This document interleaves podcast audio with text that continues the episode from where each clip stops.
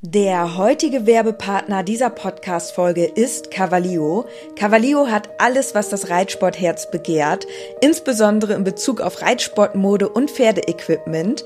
Mit dem Code INKE bekommt ihr ganze 10% auf alles und 5% auf den Sale-Bereich im Onlineshop cavalio.de. Unser Code INKE ist so lange gültig, wie du dieses Intro hörst. Und jetzt wünsche ich dir ganz viel Spaß mit der Podcast-Folge.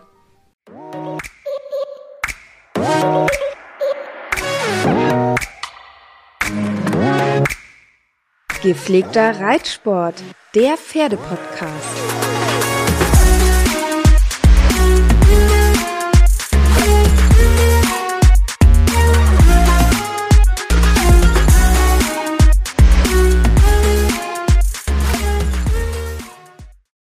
Hallo ihr Lieben, herzlich willkommen zu einer neuen Podcast-Folge. Die letzte Podcast-Folge war ja wirklich etwas ganz Besonderes, wo Dennis und ich unsere ja ziemlich verrückte Kennenlerngeschichte erzählt haben. Und wir haben euch ja versprochen, dass wir heute quasi einmal erzählen, wie ich dann dann überhaupt wieder zum Reiten gekommen bin und generell wie Dennis dann auch irgendwann angefangen ist zu reiten und wie ich dann zu Charlie gekommen bin und so weiter, weil zu dem Zeitpunkt, wo wir jetzt zuletzt stehen geblieben sind bei der letzten Folge, war es ja so, dass ich zu dem Zeitpunkt gar nicht geritten bin. Also ich war ja in Papenburg bei meiner Ausbildungsstelle in der Werbeagentur und war da halt auch super beschäftigt. Und ja, bin dann einfach eine ganze Zeit lang gar nicht geritten. Und so hat Dennis mich auch kennengelernt als Nicht-Pferdemädchen. Weil ich da gewusst hätte, was auf mich zukommt. Eieieiei. Ja, ich glaube, wir haben noch nie so viele Reaktionen auf eine Podcast-Folge bekommen, Inke. Es war zu erwarten, dass mehrere Reaktionen kommen, aber dass es so intensiv wird, damit haben wir selbst nicht gerechnet. Äh, viele haben geschrieben, dass sie ihre, dass sie die Podcast-Folge sogar mehrfach angehört haben, dass die Lachflash bekommen haben in jeglicher Situation, im Zug, in der Schule, beim Stall und so weiter und so fort. Also, ich glaube, weil wir die Geschichte natürlich auch so innerhalb der Familie schon sehr häufig erzählt hatten, haben wir schon so einen gewissen Spannungsbogen damit reingebracht, weil man die schon so cool ausgeschmückt hat, die, die, die Geschichte. Weißt du, was ich meine? Ja, also ich weiß nicht, es ist halt auch einfach irgendwie verrückt, dass wir uns so kennengelernt haben und dass das mit so vielen Zufällen verstrickt war, die dann auch irgendwie total skurril waren. Also das habe ich auch mein, in meinem ganzen Leben nicht nochmal erlebt, dass ich da irgendwie auf einer Damentoilette so eingegangen würde. Und ähm, toi toi toi, bislang habe ich ja noch nicht wieder eine Küche abgefackelt. Also da kamen halt echt so ein paar sehr skurrile Zusammenhänge ja, zusammen. Das ist schon irgendwie eine komische, verrückte, aber ich finde nach wie vor sehr peinliche Geschichte, weil, weiß nicht, ich bin einfach so, ich habe meine Küche abgefackelt. Und ähm, ja, das spricht irgendwie ein bisschen für meine Verpeiltheit. Deswegen erzähle ich die Geschichte auch nicht so gerne. Aber ja. Du hast sie erzählt und es war auf jeden Fall super interessant. Für diejenigen, die die Podcast-Folge nicht gehört haben, hört mal in die hundertste Podcast-Folge rein. Die haben wir ja auch schon in den letzten Monaten und Jahren immer wieder angesprochen, dass wenn es mal zu einer hundertsten Podcast-Folge kommt, dass wir diese skurrile Geschichte erzählen. Und heute ist Montag. Wir sind ein Tag im Verzug mit dem Podcast. Das hat aber auch einen ganz bestimmten Grund, denn wir hatten gestern einen ganz spannenden Termin. Da können wir vielleicht in der nächsten Podcast-Folge schon mm. konkreter drauf eingehen. Ich hasse das ja, wenn Podcaster oder generell Influencer irgendwas ankündigen und man kann aber noch nichts Näheres dazu sagen. Also, ja, jetzt hast du schon was gedroppt, aber eigentlich finde ich es ja nicht so cool, sowas im Vorfeld zu sagen, sondern werden dann direkt einen raushauen und nicht so. Also, aber jetzt hast du es gesagt. ja, auf jeden Fall seid gespannt auf die nächste Podcast-Folge. Mehr sagen wir aber gar nicht. Okay. Ähm, ja, also kommen wir jetzt zum Thema. Wie ging es dann weiter? Also es war so, ich war in Papenburg, ich war da immer noch in dieser Werbeagentur und ich habe dann aber so gemerkt, boah, ich habe zwar super wenig Zeit, aber mir fehlt das halt schon echt doll mit dem Reiten halt. Und dann habe ich auf eBay Kleinanzeigen damals nach Reitbeteiligungen gesucht in Papenburg. Und das war ganz spannend. Da ist tatsächlich relativ viel mit Western. Und da waren viele Anzeigen im Bereich Western. Also das heißt, es waren viele Anzeigen, also es waren vielleicht insgesamt fünf. Und zwar ähm, und drei davon waren, glaube ich, Western und zwei, ja, hörten sich komisch an, aber schienen auf jeden Fall irgendwie sportlicher angehaucht zu sein. Also in Sport, äh, sportlicher Hinsicht, ähm, von wegen Englisch. Von der Disziplin her. Ja, ja. genau. Ähm, und ja, dann habe ich gedacht, ach, okay, gucke ich einfach mal. Also ich muss sagen, ist das Angebot war jetzt schon sehr knapp. Also es ist jetzt nicht da so, dass da Pferdesport irgendwie so super groß ist. Also generell ist da eher weniger da im Emsland und ja auch ja, da gibt's jetzt auch, also zumindest zu der Zeit, gab's da jetzt auch keine heftigen, ja, Dressur- oder Springställe, so, sondern es gab halt so ein paar Vereine und viel halt, weil da ist ja auch viel Land, einfach Leute, die einfach ihre Pferde am Haus halten. Also das war ganz stark da vertreten, dass die ähm, einfach die Pferde am Haus haben. Wenn ich jetzt mal zurück in die Region fahre und nach Hause fahre und dann durch die ganzen Ortschaften, dann fällt mir das auch auf. Früher hatte ich ja, also bevor, da wo Inke jetzt gerade in der Geschichte ist, davor hatte ich ja wirklich auch gar nichts mit Pferden zu tun und dann hat man ja auch gar nicht diesen Blick dafür. Mhm. Wenn man sich jetzt aber für Pferde interessiert, dann schaut man ja immer, wenn man irgendwo mal unterwegs ist, was ist das für ein Stall, was sind das für Wiesen, was stehen da für Pferde drauf. Also man hat ja schon einen ganz anderen Blick auf die Sache. Und teilweise sind mir jetzt auch im Nachhinein Ställe, Reitanlagen oder Vereine aufgefallen, die hatte ich überhaupt nicht auf dem Schirm. Ja, also es kann natürlich sein, dass ich vielleicht die, vielleicht gibt es da in der Ecke auch mehr solche Ställe, wie wir das jetzt auch hier vor Ort leben. Aber ich habe die dann einfach nicht gekannt. Also ich muss sagen, ich habe da auch nicht so ein gutes Wissen, weil ich war halt nie so richtig drin in der Szene da vor Ort. Ähm, weil, wie gesagt, ich war halt nur zur Ausbildung da und musste halt irgendwie echt gucken, dass ich irgendwie was zum Reiten finde, aber kannte mich da jetzt halt auch nicht wirklich aus. Also es kann sein, dass da irgendwo Ställe versteckt sind, die wir gar nicht kennen. Deswegen, falls jemand aus der Ecke kommt und sagt so, nein, das ist hier gar nicht so, hier, es gibt den und den und den Stein, dann kann das gut sein. Ähm, also da gibt es Vereine, da gibt es auch Reitturniere, aber das ist natürlich von, von der Anzahl der Veranstaltungen jetzt nicht so wie bei uns im Münsterland. Aber hier ist natürlich auch die Pferdehochburg überhaupt. Alleine letztes Wochenende hätten wir auf sechs verschiedenen Turnieren teilnehmen können im Umkreis von 50 Kilometer. Also es ist hier schon extrem. In anderen Bereichen ist es fast gar nicht vertreten in Deutschland.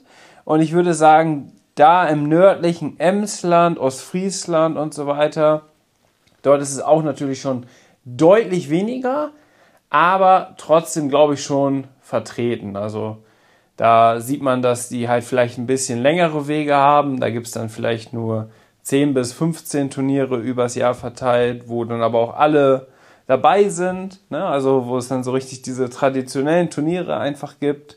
Also das ist da schon vertreten. Es gibt in Deutschland auch noch Bereiche, wo es noch viel, viel weniger ist. Mhm. Ja, auf jeden Fall habe ich dann diese Anzeigen abtelefoniert und ich muss sagen, es war halt teilweise auch echt skurril. Also, ja, weiß nicht, also ich glaube, ihr kennt das, wenn man vielleicht mal wirklich aktiv auf Reitbeteiligungssuche war und mal so ein paar Anzeigen durchtelefoniert hat, dann trifft man vielleicht auch auf Leute, die man vielleicht sonst so erstmal nicht getroffen hätte. So sage ich es jetzt einfach mal. Und ähm, ich muss sagen, ich hatte dann auch irgendwie ein bisschen Schiss, immer dahin zu fahren, um mir das anzugucken, weil das waren halt, wie gesagt, meistens irgendwie Pferde, die halt direkt dann da am Haus stehen und man kannte die Leute ja auch gar nicht und dann da zu einer fremden Person zum Haus hinzufahren, ganz alleine, war mir ehrlich gesagt auch nicht so geheuer. Vor allem, weil ich war ja auch ganz alleine. So, ich habe immer so gedacht, ja, wenn mich jetzt jemand stiehlt, so dann, also so, ne, ist unwahrscheinlich, dass man da, dass da jetzt was passiert, aber keine Ahnung, ich bin dann halt schon so, dass ich so gedacht habe, so, ja, das wird jetzt erstmal bis zum nächsten Arbeitstag wahrscheinlich keiner merken. Ja. Und ähm, dann habe ich Dennis halt gefragt, ich weiß gar nicht, ich glaube, dann waren wir noch gar nicht zusammen, sondern ich habe dann einfach gefragt, ob du mich begleiten würdest. Ich glaube auch, ja. Ich glaube auch, dass wir noch nicht offiziell zusammen waren, ja. wo du das erste Mal und dann gefragt ich gedacht, hast. ach, dann, ja, dann kannst du mich ja einfach begleiten, so, dann bin ich halt wenigstens nicht ganz alleine. Und ja, das, das war auch ehrlich gesagt gut so, weil das waren echt komische Adressen, wo wir dann waren. Also so ganz heruntergekommene Höfe, wo die dann irgendwo in so einer super alten Box und so dann noch ein Pferd stehen hatten, wo man, wo sich gefühlt keiner mehr drum gekümmert hat und dann gab es auch keinen richtigen Reitplatz und ja, also das war teilweise halt echt, ich glaube, wir haben uns so drei, vier Sachen angeguckt, aber das war alles, ja, irgendwie nicht so, nicht so einladend. Ich habe Gruselig war es teilweise. Ich habe das tatsächlich so ein bisschen verdrängt. Ich kann mich nur noch an diese eine Situation erinnern, wo wir auch auf so einem Resthof waren und dann durch so eine durch so eine Gasse durchgelaufen sind in den Hinterhof oder in den Gartenbereich. Mhm. Und da, standen, da stand dann das Pferd. Ich weiß auch gar nicht, ob das da alleine stand. Ja, das war völlig, das war richtig Also ich habe es tatsächlich ne? wirklich ein bisschen verdrängt, muss ich ganz ehrlich sagen. Auf jeden Fall war das super wild schon, wo du nur angefangen hast, das Pferd zu putzen oder das Pferd fertig machen zum Satteln. Und dann hast du am Ende, das weiß ich noch, hast du gesagt, nee, also da setze ich mich nicht drauf. Ja, weil das, glaube ich, auch gar nicht richtig geritten war, das Pferd. Ich hatte, also die hatten dann irgendwie erzählt, dass sich da keiner mehr so richtig drum kümmert. Und dann sah das halt schon so super wild aus. Und ich wusste halt schon zu dem Zeitpunkt, okay, so, das kommt auf gar keinen Fall in Frage. Ne? Und warum soll ich mich dann da noch auf ein Pferd setzen? Das war, sah auch ganz komisch aus. Nee, also. Nee. Aber nicht nur das Pferd sah wild aus, komisch. sondern alles. Die, also die ganze Situation war. Ja, irgendwie... man hat dann irgendwie aus Höflichkeit sich das alles angehört, aber nee, man wusste dann schon in der ersten Sekunde so, nee, es kommt gar, auf gar keinen Fall in Frage. Ähm, genau, also das war halt echt skurril. Dann bin ich noch ein Pferd geritten. Da warst du tatsächlich nicht mit. Das ist, ähm, das war ein Steiger. Wurde mir auch erst gesagt, als ich dann drauf saß. Und ich gemerkt habe, sobald ich den Schenkel einlege, dass das Pferd in die Luft gehen will, da dachte ich mir dann halt auch so, okay, das ist jetzt auch nicht unbedingt das, was ich mir vorgestellt habe. Da kommt das Lieblingswort von Reiter und Reiterinnen und auch Pferdemenschen, eigentlich. Eigentlich, ist das Pferd ganz, ganz brav. Mhm.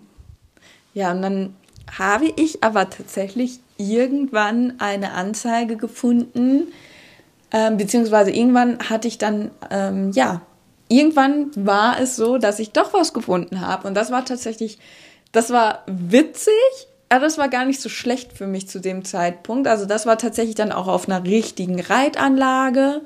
Ähm, sag ich mal, mit Reithalle und Reitplatz und ähm, ja, das war, das war irgendwie total witzig, ähm, weil das war so eine etwas verrückte Pferdefrau, die hatte, weiß ich nicht, sieben oder acht mhm. Pferde. Ja, würde ich auch sagen. Also echt viel und ähm, alleine. Alleine, genau. Mhm. Und ähm, ja, das war irgendwie das war irgendwie total herzlich, aber auch so ein bisschen verrückt, weil sie halt eben so viele Pferde hatte und sie sich irgendwie, weiß nicht, sie hatte glaube ich mal den Plan, so ein bisschen zu züchten und dann konnte sie sich einfach nicht von den Pferden trennen. Also da waren tatsächlich ähm, ja auch Nachkommen von zwei Pferden aus der Herde und ja, die sie irgendwie eigentlich mal verkaufen wollte, aber dann konnte sie sich halt eben nicht trennen, weil sie dann auch so ein großes Herz hatte für die Pferde und ja, so hatte sie dann einfach viele Pferde.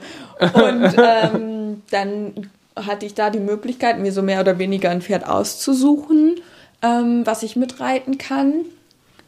Und ähm, ich mochte dann ganz gerne die Stute, die ähm, quasi auch da schon mehrere Nachkommen in der Herde hatte.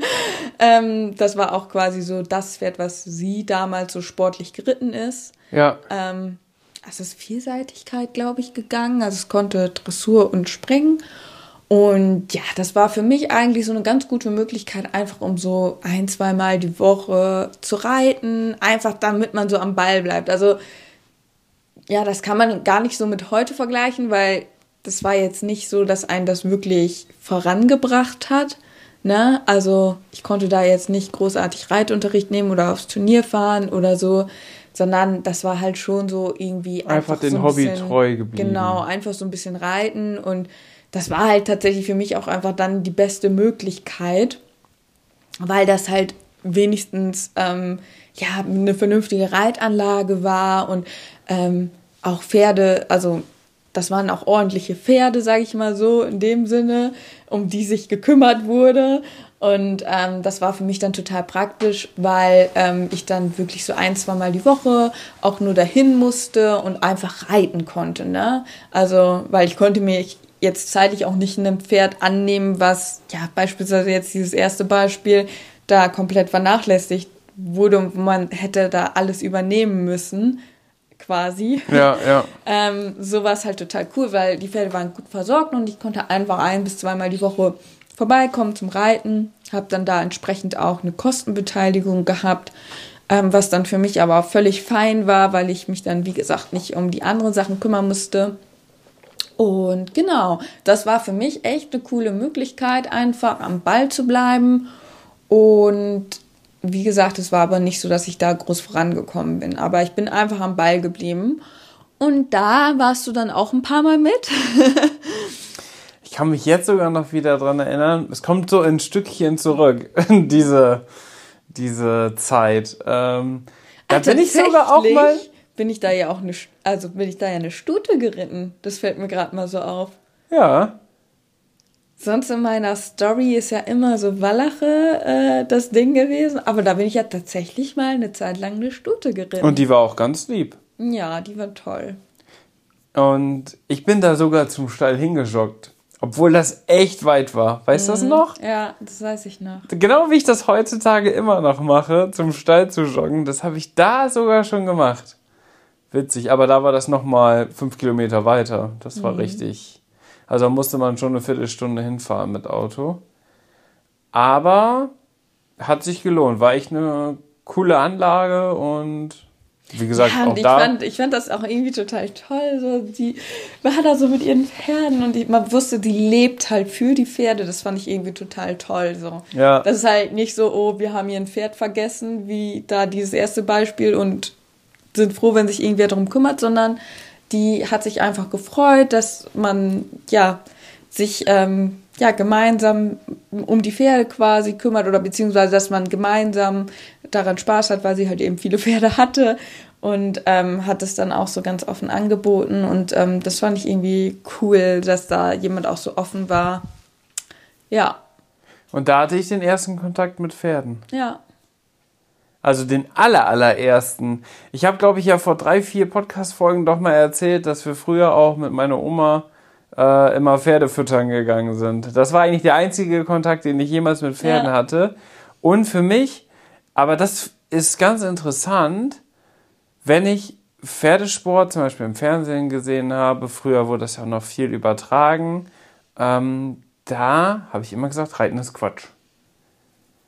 Reiten ist ja eigentlich ist Reiten ja Quatsch. Das war meine Aussage. Ich glaube, so können wir auch die Podcast-Folge nennen. Reiten ist, ist doch Quatsch. Weil das war bis zu diesem Zeitpunkt eigentlich so das, was ich über Pferde gedacht habe. Andersherum, ich weiß nicht, welche Podcast-Hörer und Hörerinnen vielleicht sich daran noch erinnern können, aber Inke, bei dir weiß ich das auch, du hast früher auch mit Playmobil gespielt. Mhm. Und da war das bei mir auch immer super wichtig, dass ich bei meiner Ritterburg passende Pferde dabei habe. Also ich habe dann super viel, das, da kann ich mich noch dran erinnern, super viel immer mit den Pferden gespielt. Mhm. Also fand ich die Pferde ja eigentlich unterbewusst doch nicht Quatsch. Andersherum fand ich das Reiten, was man so im Fernsehen gesehen hat, einfach nur Quatsch. Ja, auf jeden Fall. Und dann wusste ich zu dem Zeitpunkt dann, Inke ist ein Pferdemädchen. Ja, da hast du, was hast du in dem Moment gedacht? Ja, ich dachte so, ist ja eigentlich ganz cool, wenn du da so ein bisschen dein Hobby verfolgen kannst. Weil ich hatte ja auch sonst. Du hast da ja ne? nichts gehabt, so, ja. ja. Deswegen habe ich dich natürlich auch dahingehend unterstützt. Ja, aber viele fragen mich auch immer so, wie habe ich dich zum Reiten bekommen und so.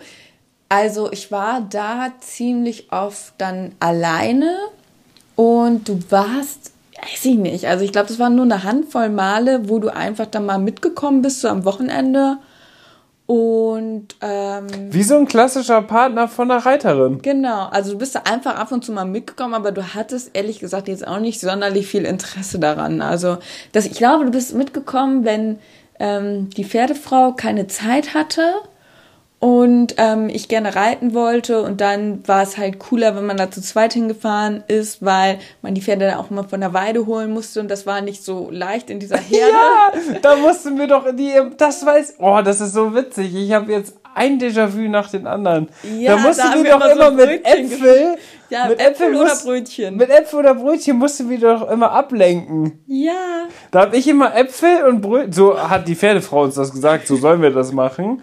Weil das war wirklich so eine verwilderte Herde von Pferden. Nein, die waren nicht verwildert. Nein, aber das war schon so, dass die halt auf einer großen Wiese mit sieben Pferden genau, also standen. im Sommer standen die immer auf so einer großen Wiese, was eigentlich echt cool war. Ja. Und das war halt dann eine große Herde und dann ähm, haben wir immer Äpfel und Möhren dann so über die ganze Wiese geschmissen, damit die Pferde halt so abgelenkt die, sind. Genau, abgelenkt sind, dann muss, konnte man dann ganz schnell die Stute geschnappt. Ja. ja. Ist das verrückt? Ja, das war witzig. Da hatte ich richtig Spaß bei, ne? Weil ich konnte ja dann schön weit mit den Äpfeln werfen und die Pferde sind da hinterher gelaufen. Das fand ich super witzig. ja, auf jeden Fall ähm, sind wir dann Genau. Oh, da hatten wir Kenny auch einmal dabei, das weiß ich auch noch. Oh, stimmt, da hat er aus dem Auto, da habe ich noch so die Scheibe runtergemacht, er so aus der Scheibe während der Fahrt geguckt. Mhm. Und er hat die Pferde angebellt, wenn die zu nah an die Litze gekommen sind. das weiß ich auch noch. Ja, auf jeden Fall. Ich glaube, da bist du dann mitgekommen, damit ich halt einfach nicht alleine bin. Und genau, da bist du ein paar Mal mitgekommen. Aber dich hat das eigentlich nicht sonderlich interessiert. So, du hast das halt einfach mir zuliebe gemacht. Und ja, dann bin ich da halt rumgeritten. Da bist du rumgeritten. Und am Ende ist natürlich so eine Ausbildung auch schnell rum. Ich habe die tatsächlich ja sogar verkürzt. Ja. Das heißt, das waren dann nur zwei Jahre in dem Sinne. Und dann sind wir, also waren wir dann ja in der Zwischenzeit sowieso zusammengekommen und dann sind wir, ähm, haben wir gesagt, dass wir gerne studieren gehen wollen. Und dann sind wir nach Münster gezogen. Das genau. heißt, ich musste quasi meine Reitbeteiligung dann ja in Papenburg auch aufgeben. Und dann waren wir in Münster und dann hatte ich erstmal wieder kein Pferd zum Reiten. Ja.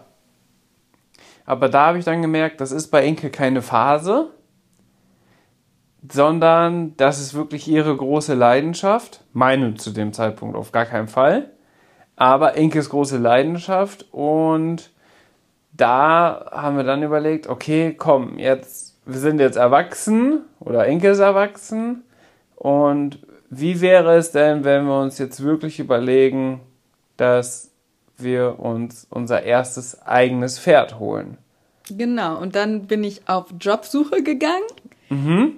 weil ich dann natürlich gedacht habe, okay, da muss ich natürlich Geld verdienen. Also bin ich auf Jobsuche gegangen, damit ich halt neben dem Studium Geld verdienen kann für ein Pferd und habe dann auch was Cooles gefunden, wo ich dann auch die ganze Studienzeit äh, gearbeitet habe und ja, dann war es so, dass sie dann, also dass ich dann gedacht habe, so, boah, jetzt im Studium, so jetzt habe ich halt irgendwie die Chance, das vielleicht mit meinem eigenen Pferd mal so anzugehen, weil halt vorher war es halt einfach super schwierig bei mir. Weil wie gesagt, meine Eltern haben da jetzt nichts mit zu tun und Ähm, ja, während der Ausbildung wäre halt auch nicht damit dran äh, gedankt, also wäre es halt auch nicht gegangen zeitlich. Und jetzt war ich aber im Studium und im Studium hat man ja irgendwo auch die Freiheit, sich ja persönlich zu entfalten. Das heißt, du kannst dir ja deine Zeit frei einteilen. Äh, klar, du hast halt schon noch irgendwo einen gewissen Semesterplan, gerade so in den ersten Semestern, aber du hast ja schon so die Möglichkeit eigentlich auch, ähm, ja, deine Persönlichkeit zu entwickeln. Und viel selbstständiger alles anzugehen. Ja, genau. Und das war halt, dass ich gedacht habe, boah, jetzt muss ich das angehen, weil wer weiß, wann ich jemals wieder so diese Flexibilität haben werde in meinem Leben weil man dann natürlich auch so gedacht hat, okay, wenn ich dann im Studium, dann gehe ich wieder in einen festen Job und wer weiß, wie viel Zeit ich dann noch habe und so. Und dann habe ich so gedacht, boah, wenn, dann jetzt. Wenn ja. ich das jetzt mit dem Reiten weitermachen will, also ich habe ja zu dem Zeitpunkt dann wieder nicht geritten am Anfang des Studiums, wenn ich das jetzt mit dem Reiten wieder anfangen will, dann aber auch richtig und dann mit meinem eigenen Pferd. Also Job gesucht und ähm, Zeit gut eingeteilt und dann sind wir auf Pferdesuche gegangen. Zusammen. Genau. Und das war natürlich super spannend, ne? Ja, da haben wir ja auch schon einiges zu erzählt.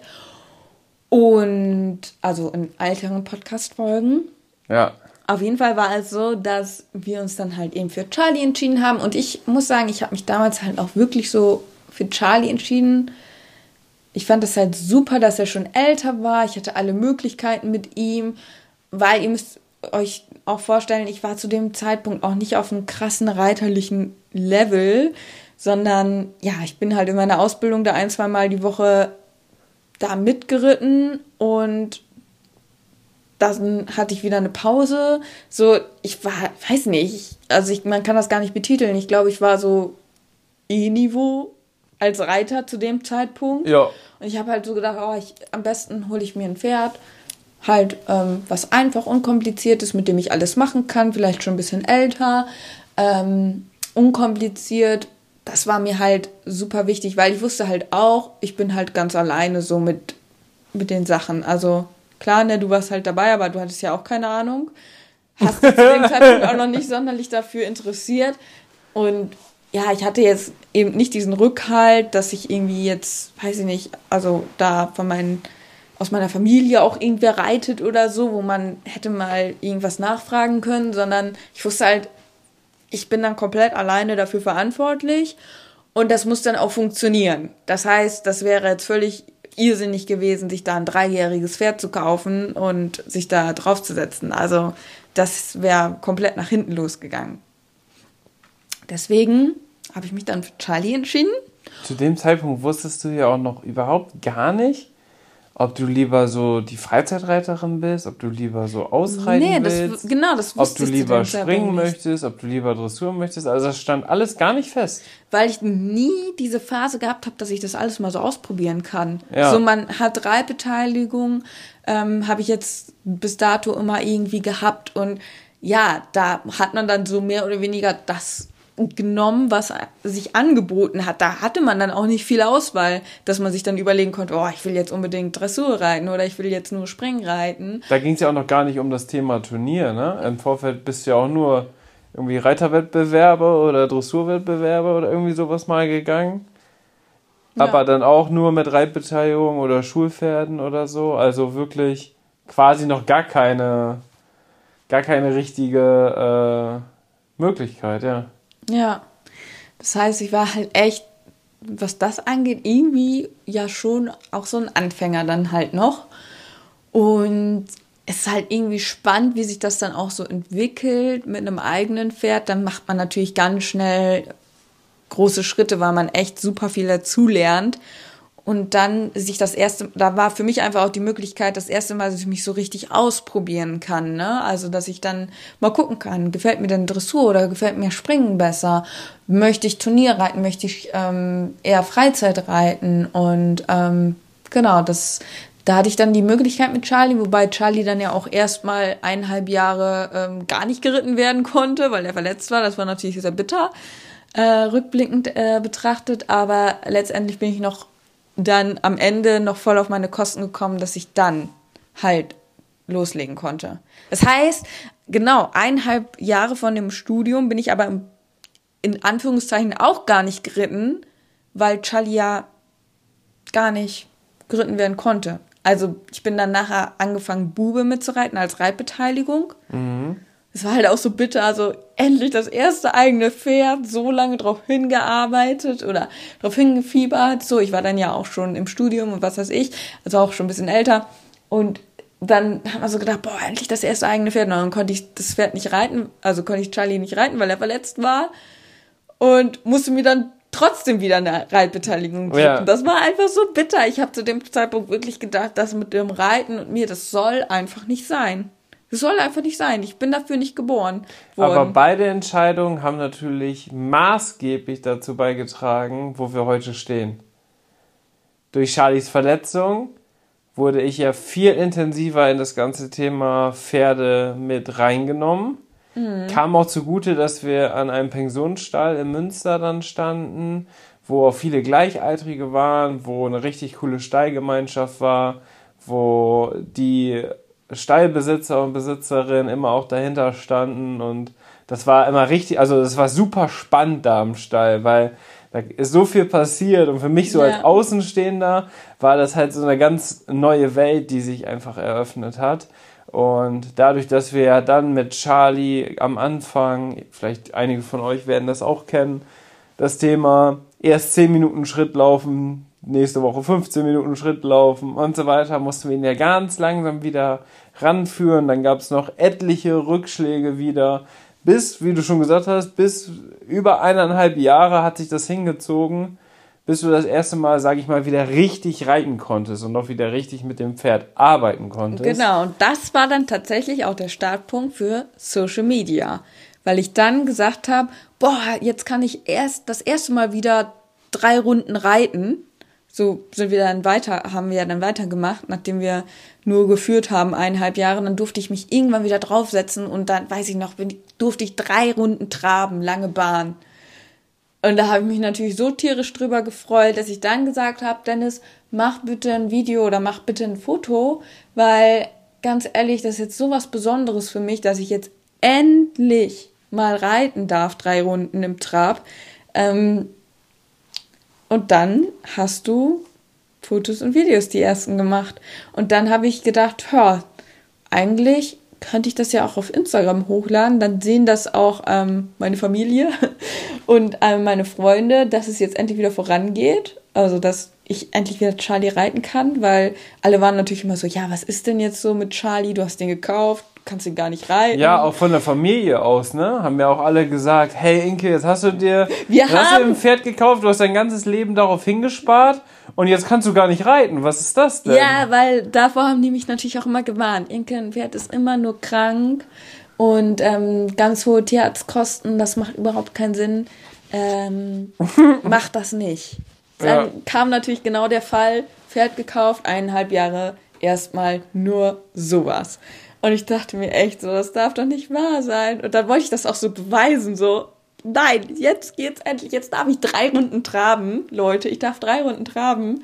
Das ist, ähm, ja, das war für mich dann damals einfach, ähm, einfach aus meiner persönlichen Geschichte heraus einfach krass, dass ich dann endlich mal traben durfte. Das kann man sich heute gar nicht vorstellen. Also so. Aber witzig, dass Aber das so ein Ereignis war, das dann dafür gesorgt hat, dass wir mit Social Media angefangen haben. Mhm. Ich glaube, wir müssen die Podcast-Folge doch nochmal anders nennen, weil Reiten ist Quatsch ist ja auch eine ganz witzige Podcast-Titel, ein ganz witziger Podcast-Titel. Aber vielleicht können wir das auch doch noch anders nennen, irgendwie Ereignisse, die unser Reiterleben verändert haben oder so. Ja, stimmt. Weil wir haben jetzt ja schon ziemlich viele Punkte angesprochen. So die erste Reitbeteiligung. Da hatte ich den ersten Kontakt mit Pferden, fand das aber irgendwie noch gar nicht so interessant. Dann mit Charlie war das natürlich was ganz anderes, weil man hatte dann immer so direkt dieses Gefühl, hey, das ist ja, das ist ja wie ein Haustier, das ist ja wie ein Hund. Mhm. Ne? Also um das Pferd musst du dich halt kümmern, genau wie du dich über einen äh, um einen Hund kümmern würdest. Das heißt, so ist das natürlich echt alles gestartet. Und das bedeutet aber auch wiederum, dass das auch nicht bei mir jetzt der Startschuss war, wo ich dann das erste Mal auch geritten bin, sondern erstmal die eineinhalb Jahre war ich der Freund von unten. So habe ich Ja, das immer ja. genannt. Genau. Und gerade dadurch, dass du dann halt immer viel auch mitgeholfen hast mit dem Führen, weil ich ja teilweise dann auch in die Uni musste. Und das war halt so wirklich auch so, okay, wir haben Charlie jetzt gekauft und es war immer mein großer Traum. Und ähm, viele haben mir halt auch gesagt, also das ist ja auch so, wenn du dann gerade neuen Pferd, also das erste Pferd hast, dann lässt du dich auch super doll von anderen beeinflussen, weil du selber denkst so, ich habe eigentlich nicht so viel Ahnung. Also so fühlt man sich ja so als Erstpferdebesitzer, okay, eigentlich habe ich jetzt nicht so viel Ahnung, wie jetzt zum Beispiel jemand, der schon, weiß ich nicht, zehn Pferde in seinem Leben besitz, besessen hat. Und dann lässt man sich natürlich auch voll beeinflussen von solchen Leuten, die dann halt schon irgendwie ihr ganzes Leben Pferde gehabt haben und die dann sagen, ja, ganz ehrlich, Inke, das mit Charlie, den kannst du auf die Wiese stellen, das wird nie wieder was. So, und dann war es halt für mich so auch, dass ich dann gedacht habe, nee, weißt du was, wir Charlie, ich, das war immer mein Traum, ein eigenes Pferd zu haben und ich gebe das jetzt nicht auf. Ich stelle ihn jetzt nicht einfach auf die Wiese und häng, häng die Reiterei an den Nagel, weil ich hätte ja auch keine Alternative gehabt, so. Ne? Also ich hätte mir dann nicht einfach wieder ein neues Pferd kaufen können, sondern Nee, im So- Studium hast du natürlich dann auch nicht das Geld, dir direkt ein neues Pferd zu Nee, kaufen. also das, äh, das war halt wirklich so, Charlie war meine einzigste Chance, um halt irgendwie da ins Reiten zu kommen. Und demnach war es halt auch wirklich so, dass wir gesagt haben, boah, wir müssen jetzt alles dafür geben, dass Charlie wieder gesund wird. Das heißt, wir sind halt wirklich drei bis viermal zwischen den Vorlesungen, haben uns dann halt abgewechselt, zum Stall gefahren und haben alles gemacht, damit Charlie wieder gesund wird. Wir haben gekühlt, wir haben ihn ganz vorsichtig Schritt geritten und dann äh, Schritt gelaufen, Schritt geritten und dann wirklich halt das immer so vier, fünf Mal teilweise am Tag, einfach damit er trotzdem vom Kopf beschäftigt ist und nicht da rumspringt und vermutlich noch mehr kaputt macht und haben uns da einfach richtig krass hintergehängt, dass der wieder gesund wird. Und wir hatten viele Rückschläge und ich habe äh, zwischendurch waren wir sehr verzweifelt, aber nach eineinhalb Jahren durchhalten und ähm, belächelt werden, haben wir es dann tatsächlich geschafft, dass ich wieder am Sattel sitzen durfte. Und dann, als du endlich wieder reiten konntest, ging das dann ja auch doch ziemlich schnell. Dann habt ihr ja super zueinander gefunden und seid ja dann auch das allererste Turnier. Dann ging das tatsächlich alles ziemlich Gegangen. schnell. Ich glaube auch, weil wir einfach dann schon eine krasse Beziehung zueinander hatten, Charlie und ich. Ja. Einfach durch diese ganze Sache, die wir dann schon durchgemacht haben. Inke ist dann ihr erstes Turnier gegangen. Inkes Mutter war auch dabei. Und als Inke aus der Prüfung rausgeritten ist, hat sie geweint. Auf dem Pferd. Und davon gibt es noch ein Bild. Das war richtig krass. Mhm. Das war Aber echt krass. weil man ja auch gar nicht dann weiß, was für ein Leidensweg dahinter steckt. Und man hat als wirklich erwachsene Person die Möglichkeit, erst seinen Traum zu verwirklichen und seine Leidenschaft nachzugehen mit dem ersten eigenen Pferd. Dann hat man diese katastrophale Verletzungsgeschichte und immer wieder Rückschläge, immer wieder Pech. Und das waren auch teilweise so Kleinigkeiten. Hatten wir das erste Mal wieder den Sattel drauf am Montag. Am Dienstag waren die Pferde auf der Wiese und er hatte einen Biss in der Sattellage und ist wieder drei Wochen ausgefallen. Also das waren wirklich auch so Kleinigkeiten am Ende, die das immer wieder verlängert haben, bis man letztendlich dann ihn zum Laufen bekommen hat. Und oft ist das ja bei Pferden so, wenn die erstmal eine Sache haben, kommen mehrere Sachen dazu. Wenn die Pferde wieder laufen, dann laufen sie erst wieder. Und genauso war es bei Charlie auch. Und toi, toi, toi, bis heute ist er eigentlich ohne Verletzungspause durchgekommen. Wo Ja, wir das ist jetzt echt krass. sagen, Das hätte ich halt damals im Leben nicht gedacht. ja, da war der 9, beziehungsweise 10. 9 ist 10 geworden, glaube ich, ne? Und jetzt ist Charlie mittlerweile 18 und hat also die letzten 7, 8 Jahre richtig durchgezogen. Letztes Jahr war ich ja sogar mit denen sogar noch einmal in der L-Dressur platziert. Das heißt, bis 17-jährig ist er jetzt auch noch Turnier gegangen. Und ja, das am Ende ist es dann ein großes Happy End geworden, ne? Ja.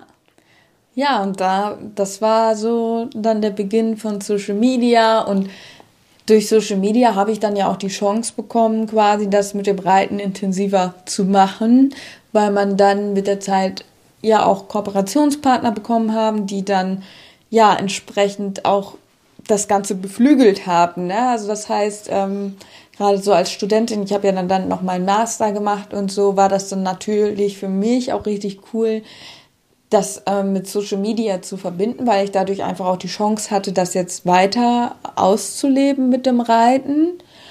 Und ähm, dann war es so, dass ich wirklich mich sehr intensiv auch darauf konzentriert habe oder wir uns sehr aufs Reiten fokussiert haben. Ja. Das heißt, ich glaube, dass ich dann in der Zeit sehr viel aufholen konnte, was vielleicht in den Jahren davor halt nicht so war. Also ich war ja wirklich vom blutigen, also was heißt blutiger Anfänger, weil ich ja jetzt auch blutig, würde ich jetzt nicht sagen, aber ähm, schon vom Anfänger hinüber ähm, in, in diesen Jahren hat man dann einfach, weil man sich die Zeit, weil man die Zeit investieren konnte und weil man sich darauf fokussieren durfte, war es halt einfach so, dass man dann relativ schnelle Fortschritte halt einfach gemacht hat. Und das hat natürlich auch wahnsinnig viel Spaß dann gemacht, ne? Am Ende war es bei mir ja ähnlich. Genau. Und die Podcast-Hörer und Hörerinnen, die auch schon die allerersten Podcast-Folgen gehört haben, da sind ja ganz viele heutzutage auch noch mit dabei.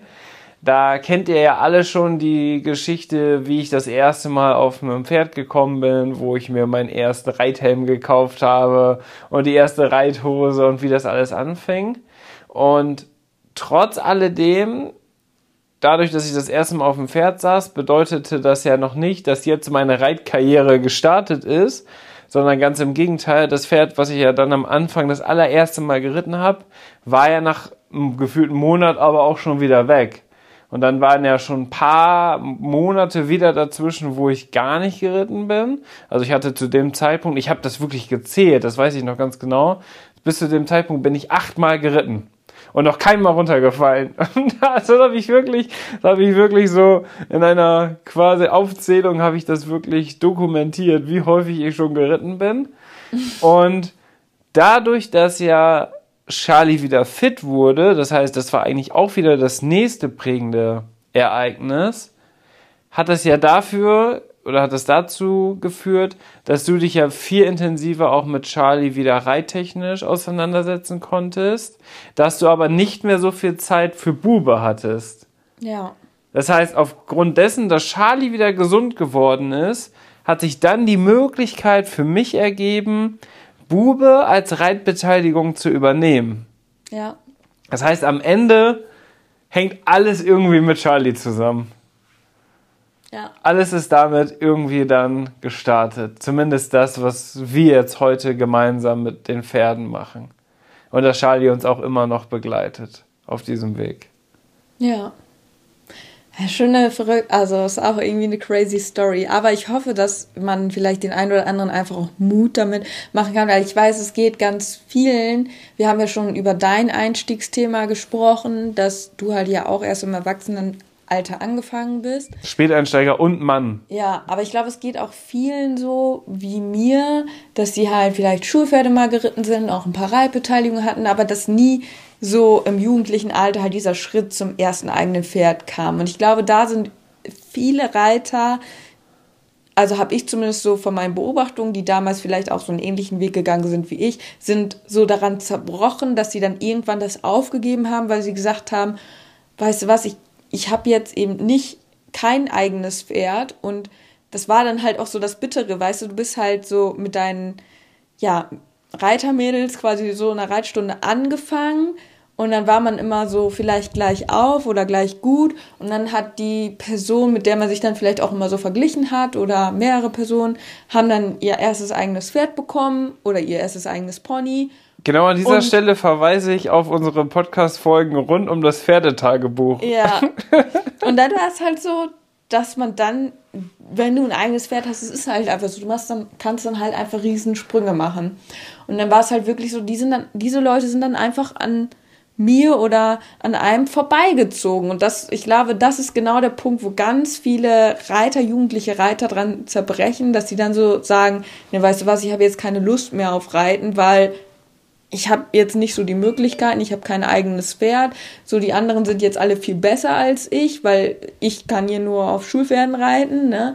Und ich oder auf einer Reitbeteiligung Und ich glaube, dass das tatsächlich so ein Punkt ist, wo ganz viele aufhören oder halt super demotiviert sind. Und ähm, ich hoffe aber, vielleicht ist ja gerade jemand in so einer selben Situation, weil ich weiß, ich fand das damals auch ganz schlimm irgendwie so, weil man hatte halt einfach keine Möglichkeiten. Man war halt auch noch jung. Man konnte jetzt nicht sagen, okay, dann gehe ich halt arbeiten, um mir das zu verdienen, sondern es ging ja nicht. Du musstest ja zur Schule gehen, so, ne? Und du hattest halt einfach, ja, es waren einfach die Hände gebunden. Das ist halt manchmal einfach so im Leben. Und das, ähm, ich hoffe einfach, dass ich jetzt vielleicht auch jemandem Mut machen kann, wenn du jetzt vielleicht an derselben Stelle bist oder vielleicht auch sowas schon hinter dir hast und jetzt noch nicht wieder angefangen bist mit dem Reiten. Ganz ehrlich, fang wieder an, weil später, wenn du dein Leben selbst gestalten kannst, selbst arbeiten gehen kannst, dann hast du Möglichkeiten. Dann kannst du, ähm, so wie ich zum Beispiel, dann auch, ähm, ja, mit dem Reiten auch wieder komplett sag ich mal, durchstarten. Und wenn du dann anfängst mit dem eigenen Pferd und so weiter, dann ist es halt auch so, du machst diese super schnellen Fortschritte, die kommen dann auch und dann holt man auch ganz schnell wieder auf. So war jetzt zumindest meine Erfahrung. Ich habe immer gedacht, ich hole das nie im Leben auf. Ne? Aber im Grunde genommen, das ging am Ende dann innerhalb von zwei, drei Jahren, wo ich letztendlich wieder mit vielen Leuten, wo ich damals gedacht habe, die hole ich im Leben nicht wieder ein, war ich dann wieder auf ein, einer Chancengleichheit. Ja. So, das heißt, gib die Hoffnung nicht auf. Das will ich damit sagen. Weil ähm, ihr könnt, irgendwann kommt der Punkt, wo ihr euer Leben selbst gestalten könnt und dann ähm, macht man auch, das war ja bei dir auch so, du hast so schnelle Fortschritte gemacht. Und deswegen gibt die Hoffnung nicht auf. So. Schöne Worte. Aber damit hast du recht. Und das Schöne ist beim Reitsport ja, dass man eigentlich dafür in erster Linie nie zu alt ist. Wenn ich jetzt noch Fußball spielen würde und ich bin jetzt um die 30 Jahre alt, dann würde ich jetzt schon zu den Älteren gehören. Und meine Fußballerkarriere wäre schon in den nächsten vier, fünf, sechs Jahren mehr oder weniger zu Ende, zumindest auf Leistungsniveau ja. zu Ende. Und im Reitsport sind alle Türen noch geöffnet. Also es gibt welche, die die Global Champions Tour noch mit 65 reiten. Ja. Das heißt, es ist wirklich so, dass im Reitsport auch noch im Erwachsenenalter alles erreichbar ist. Und damit meine ich wirklich alles. Ja. Ob wir das am Ende sind oder vielleicht du, der jetzt gerade diesen Podcast hört, das hat verschiedene Faktoren, die dann im Leben mitspielen. Man hat dann vielleicht mal Glück, es wird vielleicht ein Pferd zur Verfügung gestellt oder man hat Glück mit einem eigenen Pferd, was man sich gekauft hat, wo man auch erst gedacht hat, ha, ob das wohl was wird und dann entwickelt sich das wirklich zum Superpferd und es gibt ja die verschiedensten Geschichten. Ja, letztendlich glaube ich auch, wenn man an einem bestimmten Punkt ist, kann man auch tolle Reitbeteiligungen haben. So war es ja letztendlich dann auch so ein bisschen bei dir so, weil wenn du natürlich erwachsen bist und vielleicht. Ich habe ja bis heute kein eigenes Pferd. Ja, wenn du erwachsen bist, hast du ja einfach Möglichkeiten, sag ich mal, jetzt mit dem Auto auch weitere Wege zu fahren ja. und so. Und das war halt bei mir damals dann in der Ausbildung auch nicht unbedingt gegeben, weil das waren dann wieder hohe Spritkosten und so. Aber ja, wenn, also in der jetzigen Situation hätte ich ja auch viel mehr Möglichkeiten. Ich könnte sagen, okay, ich fahre auch mal weiter oder Ne? Also man kann sich da ja auch ganz anders engagieren und einbringen als in den Lebensjahren, wo man noch irgendwie von vielen Faktoren abhängig ist. Deswegen auch mit keinem eigenen Pferd kann man trotzdem auch mit drei Beteiligungen, so wie Dennis beispielsweise, oder Pferd zur Verfügung oder mitreiten, mithelfen, echt richtig viel auch möglich machen. Das heißt, also ich sage immer, wo ein Wille ist, ist auch ein Weg. So, dann findet man sein Glück. Das hört sich an wie so ein, wie so ein dummer Spruch, aber da steckt so viel Wahrheit hinter. Und man sieht ja an den Praxisbeispielen, dass es dann auch am Ende so sein kann, wie es ist. Ja. Ja, verrückt. So hat sich unser Leben dahingehend entwickelt, dass wir jetzt heute hier stehen und auch in der Zukunft werden wir noch weitere sehr interessante Ereignisse in unserem Leben haben, die nochmal ein ganz neues Fenster öffnen, wo vielleicht nochmal was ganz Neues passiert. Das heißt, das ist ja auch das Tolle am Reitsport und mit den Pferden. Das wird nie langweilig. Wir können immer, wir haben immer irgendwas zu erzählen. Wenn man sich mit anderen Pferdemenschen unterhält, kann man sich gefühlt den ganzen Tag unterhalten, weil mit den Pferden wird es nie langweilig. Und dann ist das vielleicht ein Kapitel, was sich verschließt, was endet und ein neues Kapitel startet. Und so hat man dann seinen Lebensweg, den man führt mit seinen Pferden. Und das ist ja einfach super, super spannend. Also ich glaube, ich habe jetzt so viel Material schon, Inke. Ich könnte, glaube ich, jetzt schon ein oder vielleicht sogar mehrere Bücher über den Reitsport schreiben. Könnte ich zum Beispiel niemals also, über Fußball.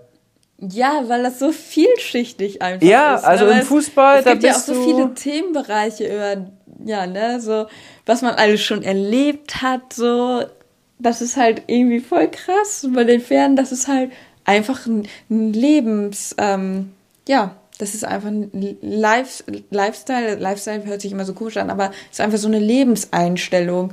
Und Fußball ist halt, ja, in meinen Augen auch Fußball so. Da gibt's halt bestimmte Regeln. Man spielt. Einige Teams sind schlecht in der Saison, steigen ab sind aber dann zu gut für die Liga darunter und steigen wieder auf. Das wäre wie, als ob du von der A-Dressur in die E-Dressur absteigst und dann wieder in die A-Dressur kommst. Und du würdest aber dein ganzes Leben lang in der E- und A-Dressur unterwegs sein. Immer mit dem gleichen Pferd, immer mit denselben Regeln und spielst, also reitest, immer gegen dieselben Leute. Und das ist ja im Reitsport nicht so. Nee, und dann oft ja auch gegen vielleicht sogar Gleichaltrige. Aber das ist ja im Reitsport nicht so. Da hast du ein paar Junioren mit dabei, dann hast du aber auch ein paar ältere Reiter und Reiterinnen dabei und kannst dich immer mit anderen messen. Du fährst auf unterschiedlichen Turnieren, kannst das ja selber entscheiden, wie du das machst, kannst aber auch nicht nur diesen Einzelsport genießen, sondern kannst ja auch bei Mannschaftswettkämpfen mitmachen wie zum Beispiel bei dir letztes Jahr die Kreismeisterschaft und so weiter und so fort, wo man im, Mann, im Mannschaftsbereich aktiv ist. Das heißt, es gibt eigentlich so viel mehr Variation als im Fußball. Also da könnte ich, da könnte ich das Vorwort von dem Buch schreiben, aber das war's dann auch schon. Das Vorwort, warum Reiten so toll ist. Äh, so, so ein eine tolle Sportart. Das, ja, das Vorwort vom Buch ist, geht über Fußball, weil da habe ich nur so zwei, drei Seiten Material. Und dann schreibe ich Harry Potter Bücher über das, über das Reiten. Mit mehreren tausend Seiten, weil das sind ja so witzige und spannende Geschichten. ja, das ist echt schon witzig. Einfach auch, auch so zwischenmenschliche Sachen, die einfach und schon so passiert sind. Da kann man halt schon irgendwie Bücher drüber schreiben, ne? Ja. So was man für Leute kennengelernt hat und ja, ist schon irgendwie echt verrückt. Eine verrückte Pferdewelt. Inke, in dieser Podcast-Folge haben wir ja noch eine weitere Ankündigung zu machen bezüglich unseres Podcast-Gewinnspiels. Denn wir haben ja in der letzten Podcast-Folge, in der hundertsten Podcast-Folge, unsere erste Überraschung aus unserem Pferdekeller verlost. Und in der, da, in, dem, in der vorherigen Podcast-Folge habe ich ja gesagt, eigentlich wäre es ja super, Inke, wenn wir dann darauf folgend immer den Gewinner ermitteln, anschreiben, der Gewinner uns sagt oder die Gewinnerin uns sagt, ähm, was macht die, wie sieht das Pferd aus, was benötigt die vielleicht für Sachen und so weiter und so fort. Also ein bisschen darüber berichtet. Und die Gewinnerin vom letzten Podcast-Gewinnspiel hat sich bei uns gemeldet. Genau, und da war ich jetzt gerade im Pferdekeller und habe was rausgesucht. Und zwar ein ganz besonderes Set, das Fashion Star Set, was ich damals gewonnen habe bei der Fashion Star Show. Das ist ein Eskadron Set ähm, in der Farbe Grau und ähm, das ist total sportlich gemacht. Ähm, eine sehr coole Schabracke mit Fliegenohren passend dazu und Bandagen. Und ja, für mich ist natürlich dieses Set verbinde ich mit vielen, also es ist für mich natürlich eine tolle Erinnerung einfach an, an dieser Show, an der ich halt teilgenommen habe. Und ähm, ich habe es immer so in Ehren gehalten, weil es halt für mich so ein Erinnerungsstück war. Ich habe mir jetzt aber gedacht, es würde mich total freuen, wenn sich jetzt jemand anderes darüber freuen kann, dieses Set zu tragen. Ja. Ähm, genau, weil ich habe es immer so in Ehren gehalten. Ich habe es tatsächlich auch nie benutzt. Nie benutzt, nee. sondern nur einmal für die Fotos, um zu erzählen, dass ich bei Fashion Star mitgemacht habe. Aber ich habe dann immer so gedacht, oh, das ist sowas Besonderes, das möchte ich jetzt gar nicht benutzen im Alltag. Aber die, ähm, der Gedanke, dass das jetzt unsere Gewinnerin bekommt und da Freude dran hat, weil das auch ist echt ein schönes Set von Eskadron. Ähm, ja, das, das finde ich cool und das, das freut mich, wenn, wenn sich jemand darüber freut. Und genau, das ähm, wird dann entsprechend, äh, genau, also verschickt. Verschickt. Und, und, wir packen noch ein paar Überraschungen mit rein, denn wir haben ja gesagt, das ist ein Überraschungspaket, wollen genau, aber schon mal so ein bisschen anteasern, ja. was drin ist. Also das Pferdeoutfit ist sozusagen schon mal mit dabei. Und die Gewinnerin hat uns nämlich auch ein bisschen was über ihr Pferd äh, geschrieben. Sie hat nämlich auch ein Warmblut, geht damit Dressur, deswegen passt das natürlich ganz gut. Im Springen wäre es natürlich jetzt nicht die passende Überraschung gewesen. Aber in der Dressur ist es natürlich super genial. Und ganz spannend, Inke, sie wohnt ganz auf der anderen Seite von Deutschland, ganz in Süddeutschland mhm. und geht sogar in Österreich L- und M-Dressur-Turniere. Ah, interessant. Witzig, ne? Ja, genau. Und sie cool. hat bei der letzten Podcast-Folge mitgemacht, beziehungsweise wurde dann ausgelost. Und auch jetzt könnt ihr natürlich weiterhin am Podcast-Gewinnspiel teilnehmen, denn die nächste Laufzeit ist bis zur nächsten Podcast-Folge, also bis zur 102. nächste Woche Sonntag. Bis dahin könnt ihr uns noch eure Bestellung bei unserem Partner im Podcast Fundis Reitsport zuschicken, indem ihr unseren Rabattcode in Leobo nutzt und könnt damit sowohl im Sale-Bereich 5% als auch auf das gesamte Sortiment 10% sparen. Ausgenommen sind nur ganz wenige Marken, das findet ihr auch in den Aktionsbedingungen. Ist alles in den Show Notes verlinkt. Und ihr macht ganz einfach mit, indem ihr uns eine Bestellbestätigung per Foto schickt, per Bildschirmaufnahme. Das kann sowohl über Instagram an Dennis-Uvelius, Dennis mit einem N, oder an die E-Mail-Adresse dennis at schnucksmedia, schnucks-media.de. Denn über die E-Mail zum Beispiel hat die letzte Gewinnerin auch teilgenommen. Und genau. Habe ich irgendwas vergessen, Inke? Ich glaube nicht. Ich glaube nicht. Haben wir das nochmal erwähnt mit dem Code? Ich habe den Code erwähnt. okay. Ich muss sagen, ich war gerade so in Erinnerung an damals, weil wir jetzt gerade so über damals gesprochen haben. Eine verrückte Zeit. Das ist jetzt irgendwie gerade voll in meinem Kopf. Aber das ist auch immer wieder cool, wenn man sich dann auch die Podcast-Folgen in zwei, drei Jahren nochmal wieder anhört, worüber man da gesprochen hat. Und dann kommen auch so Erinnerungen nochmal wieder hoch, die man vielleicht schon vergessen hat, vielleicht aber auch verdrängt hat. Das heißt, am Ende ist der Podcast und die ganzen Folgen, Inke, auch ein bisschen wie so eine Zeitkapsel, wo Erinnerungen gespeichert werden für später. Das ist ein schönes Abschiedswort. Ich würde sagen, wir hören uns in der nächsten Podcast-Folge wieder. Gibt es eine Ankündigung? Wir werden sehen. Alles klar. Dann bis zur nächsten Podcast-Folge. Übrigens hat jemand bei Apple Podcast in die Bewertung geschrieben, Enke, dass wir ja sehr interessante Themen in den letzten Podcast-Folgen gemacht haben, aber ja dieses Persönliche nicht mehr so viel drin ist. Trotzdem findet sie unseren Podcast super. Und das habe ich dir vorgelesen, genau in dem Moment, wo wir die 100. Podcast-Folge, die persönlichste von allen, hochgeladen haben. Deswegen äh, passt das natürlich nochmal ganz gut. Ihr könnt uns natürlich bei Apple Podcasts, Spotify und Co. auch gerne eine Bewertung dalassen oder einen Kommentar. Darüber freuen wir uns immer sehr. Inke und ich lesen uns das immer gegenseitig beim gemeinsamen Essen vor. Und jetzt bis zur nächsten Woche. Bis dann. Tschüss. Ciao. Am Ende der Podcast-Folge habe ich noch einen Tipp für euch. Unser Partner rund um das Thema Fütterung ist der Online-Shop masterhorse.de. Ob Kraftfutter, Mesh oder Nahrungsergänzer, unsere Pferde sind durch Masterhorse optimal versorgt und werden im Muskelaufbau unterstützt. Vom Bodybuilder Fiabesco bis hin zum jüngsten Teammitglied Santi. Aber auch unser Hund Schnucks, der hier im Podcast ab und zu mal zu Wort kommt, freut sich täglich über sein Hundefutter von Masterdog. Ich weiß, im Moment steigen die Kosten im Tierhalterbereich enorm. Daher freuen wir uns, dass wir euch gemeinsam mit Masterhorse und unserem Code 06inke etwas unterstützen können. Denn ob Pferde oder Hundefutter, mit unserem Code sparst du ganze 10 Euro auf deine Bestellung. Der Mindestbestellwert ist 50 Euro und der Code 06inke ist so lange gültig, wie du dieses Outro hörst. Wir hören uns in der nächsten Podcast-Folge wieder. Bis dahin, Ciao.